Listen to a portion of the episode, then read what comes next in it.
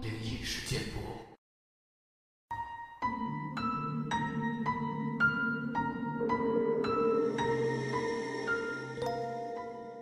嗨，你好，欢迎来到今天的奇闻事件部，我是主播莫大人。本节目内容纯属虚构，故事效果不足为信，也请各位朋友千万不要模仿。上期节目中呢，我们留了一个小小悬念，是发生在我一个日本朋友的乡下的老房子里的事儿，这也是他刚刚继承的祖母的房子。他说在房子里呢遇到了妖怪。究竟是怎么一回事呢？咱们这期节目中，继续为大家揭晓。他说他在老房子里遇到了妖怪，我被搞糊涂了。我本以为那是个恶作剧，是龟子想整我的，但我知道他讨厌整人，而且我也知道他说什么话是认真的。我想着他是不是嗑了什么药？或是心理上有什么疾病，但是我了解他，看起来并不是那么回事儿，所以我决定相信他。好，很怪，所以，在你家出现的那个是什么呢？你看到实体了吗？他慢慢的点头。嗯，对，虽然听起来比实际上可怕，但它只是一只。很大的蜘蛛，毫无预警的，我的喉咙里爆出一阵大笑。靠！我以为你是认真的呢。但龟子皱着眉摇摇头，他的视线来回落在我跟马路之间。我是认真的，那不只是一只蜘蛛，至少它不是普通的蜘蛛。它的体型大概，嗯，就像《灵犬莱西》那部片子里面的莱西一样。我祖母过世前留给我的信里说的。他从那房子盖好的时候就住在那儿。他不会伤人的，或是干扰任何人和事物。大部分时间，他也不会出现在我们面前。要是我打开电视的话。偶尔他会跑出来看。他不知为何，很喜欢那种玩游戏的节目。但最棒的是，他会维持房子干净整洁到完美无瑕的地步。我疑惑的眨眨眼。那在你家里边晃来晃去，跟牧羊犬一样大的蜘蛛，是个女仆吗？他扫了我一眼。不是鬼，不是幽灵。不是地精，或是祖灵，或者是其他任何生物。但是他会打扫房间。当你在附近的时候，他绝对不会出现。但他就会像使用魔法一样。我自从搬进来之后，从来就没有为打扫动过一根手指头。我在位子上转了个身，正视他。所以呢，这是一个在嘲讽我很脏乱的笑话吗？我没有搞懂。他叹了一口气。我知道这事儿听起来很荒谬，但我不想要你看到他的时候被吓到。你也知道，要是我不真的打从心底相信他很安全，我也绝对不会邀请你来玩的。对我来说，刚开始我也觉得很怪，现在呢，我就当做是一只不会死掉的宠物狗。我张嘴想说些什么，但是我哑口无言。最后，我想让这个尴尬的气氛画下句点。我简单的说了声“好吧”，重新的在位子上坐好了。当我们抵达他家时，我深深的为那栋房子摄人的美丽感到震惊。那屋子很大，特别是以日本房屋的标准来看的话。我们走过外头的大门。进入一个整理的一丝不苟的完美庭院，我比了比庭院，用嘴型问他：“蜘蛛吗？”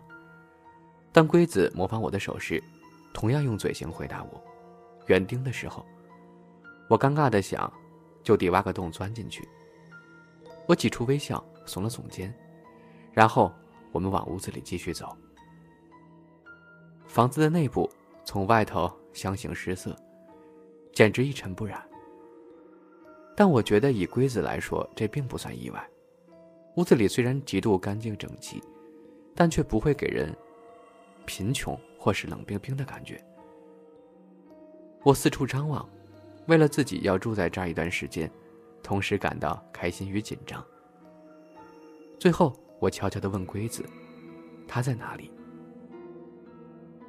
他耸耸肩，带我到了屋子里更深处。很难说，他大多数时间都躲着，也不会靠近你。就算你靠近他，他也不会跑走。理论上应该是可以摸的，但我从来没试过。他轻声笑了。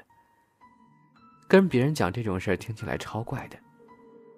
他突然停下脚步，转身，迅速的抱了我一下。我真的很开心你能来这儿。直到傍晚，当我们吃完晚餐，坐在客厅看电视时，我终于看到那个妖怪了。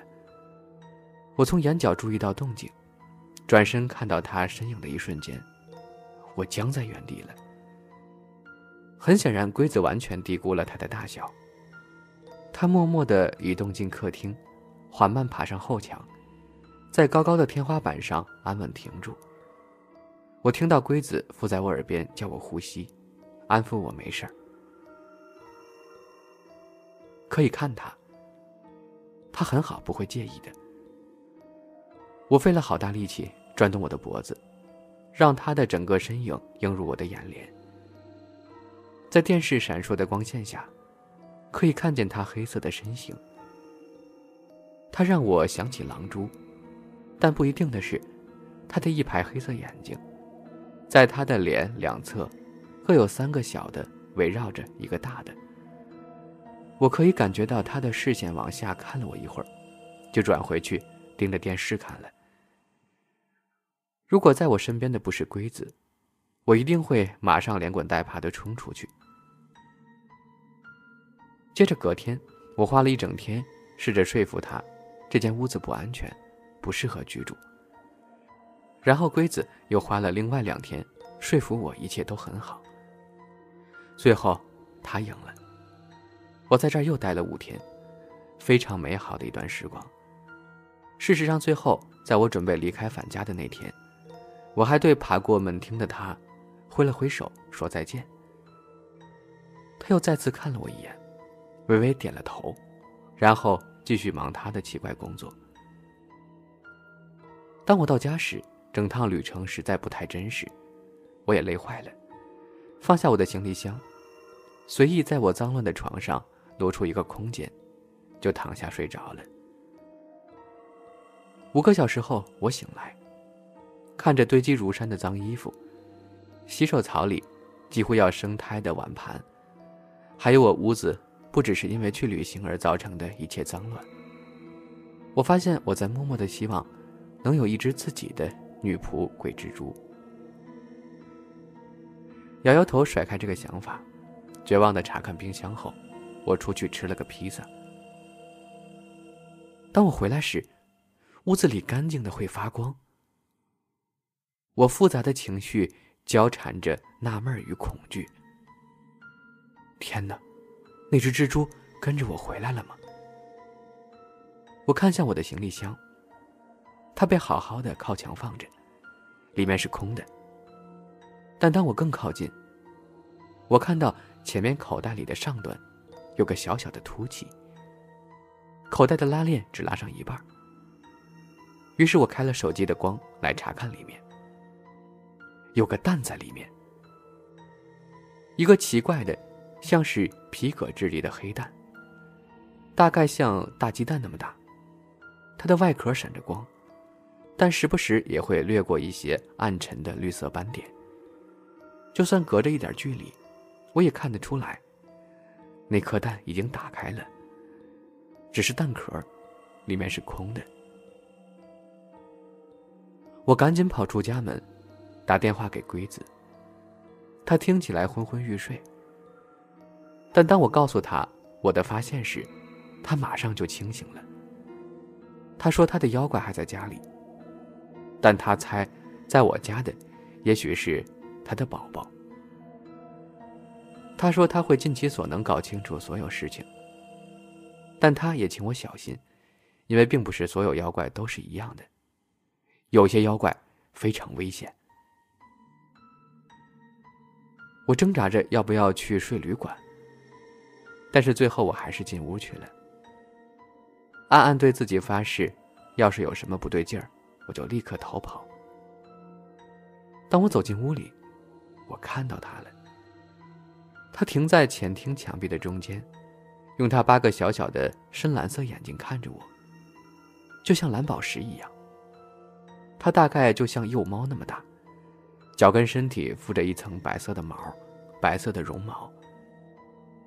他的头是最诡异的部分，除去他的眼睛不谈，他的头比起蜘蛛，更像是黄鼠狼。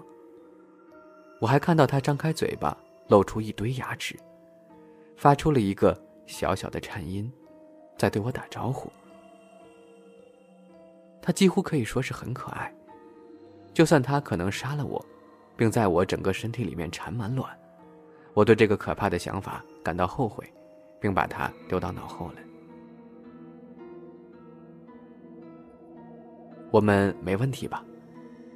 我像个白痴一样对着墙上的小怪物说话，但这些话。只是突然冲口而出，结果我看到他点了点头。要不要一起住在这里生活？不要伤害彼此。他再次点了点头。好，酷。我猜了，我们试试看吧。欢迎回家。那个小生物给了我一个，我想是表现开心的颤音，在离开大厅墙壁之前，又对我点点头。从那以后，一切都非常美好。当然，他还是有点吓人，但很快我就习惯了，也从没担心过什么。直到今天早上，我发现客房的衣橱里有具尸体。我本来是为了拿雨衣打开衣橱的，但是我却打不开门。当我用尽全力拉开门时，我看到一具男性尸体，仔细又完整的被蜘蛛网给包住了，坐在衣橱里。我尖叫出声，但是当我在完全失去理智、陷入惊恐之前，我发现这个男人戴着黑色的滑雪面罩。我更靠近研究，直到我可以透过那些细丝看清那个男人。他穿着黑色的衣服。一把长长的、赤裸着刀锋的刀子，被紧紧握在他的右手中。我认得那把刀。查德在我们一起出去时，常常把它放在他的卡车里。我感受到我的胃紧缩成一团。我试着用力把那把刀从他手里松开，用它割开一些丝，再把他的面罩给拿下来。查德空洞又扭曲的脸庞。出现在我眼前，他的喉咙被撕开了。我不知道我待在那里待了多久，我看到的已经足够解释发生了什么事儿。我抓起我的雨衣走出去。当天晚上我回到家时，查德留下的所有痕迹都消失了。我大概考虑报警，考虑了十回，但又能。跟警察说什么呢？一只蜘蛛杀了他。最后，我坐下，打开电视，只花了不到一分钟，就转到了一个游戏节目来观赏。看来，最后这个小蜘蛛是救了你一命啊！查德是试图来你的房间杀掉你的。刚好被这只蜘蛛发现了，然后把它杀掉了。